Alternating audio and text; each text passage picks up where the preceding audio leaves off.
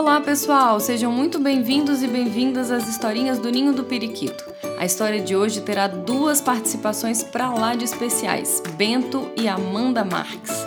O livro de hoje é O Caso da Lagarta que Tomou Chá de Sumiço, escrito pelo Milton Célio de Oliveira Filho e ilustrado pelo André Neves. Ah, a editora é a Brink Book. Vamos lá descobrir este mistério? Dona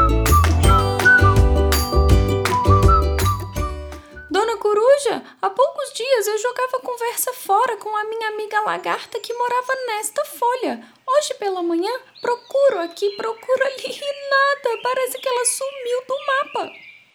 O caso é intrigante, mas conte mais. Alguém dessas bandas poderia estar implicado nesse fato?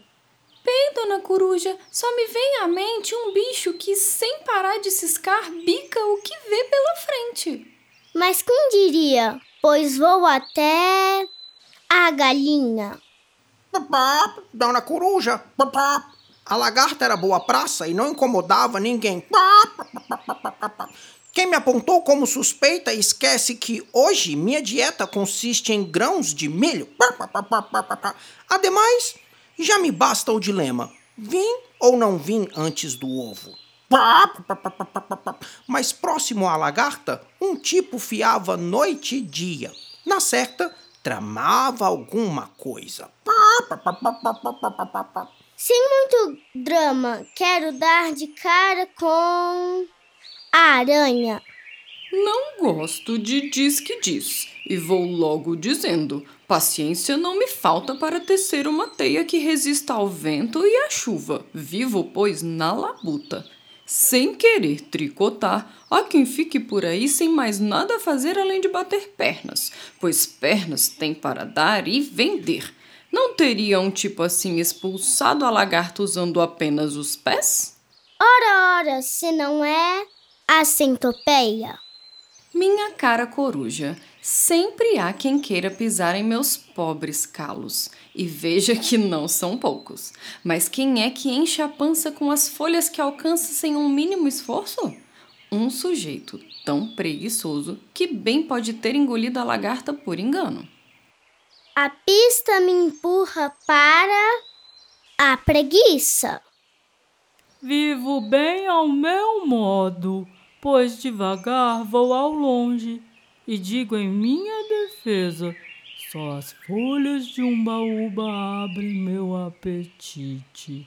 E tanto quanto sei, a dona lagarta estava na laranjeira. Logo. Mas, já que é para lavar a roupa suja, vou soltar o verbo. Que tipo não tem serventia e mais cedo ou mais tarde acaba num prato de sopa. Opa! Tenho de falar com a mosca.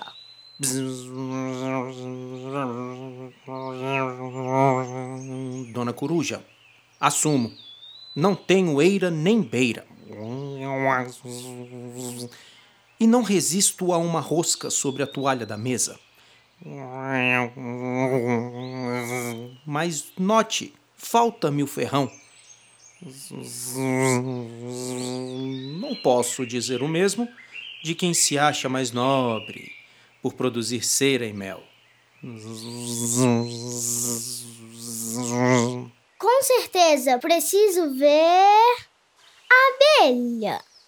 Eu, hein? Como uma boa trabalho para a colmeia. Minha vida é um livro aberto. Mas quem se esconde do mundo enterrando o focinho pelos buracos que encontra? O, o, o, vou ter com o tatu. Oh, querem fazer de mim um bode expiatório? Pois, dona Coruja, vou contar um segredo. Tem um bicho aqui ao lado que se esconde na folhagem, mudando de cor todo o tempo. E que língua! Não pode ser o seu alvo? Luz, ação para achar o camaleão. Desculpe, minha dona coruja, mas uma vez assustado, acaba assim mesmo, vermelho como um camarão. Esse é o meu talento.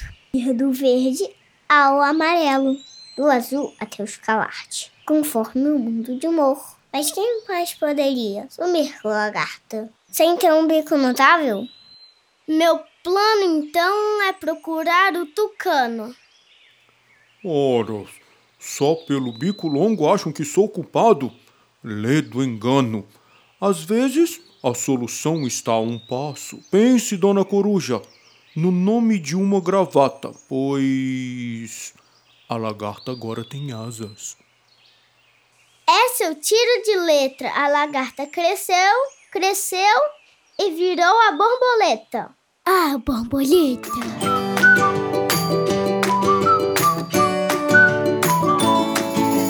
Oi, eu sou o Bento. Oi, eu sou o Theo. Hoje a história foi o caso da lagarta que tomou chá de sumiço. Obrigado por ouvir a historinha do ninho do periquito. Tchau, beijo, pessoal. Tchau, pessoal.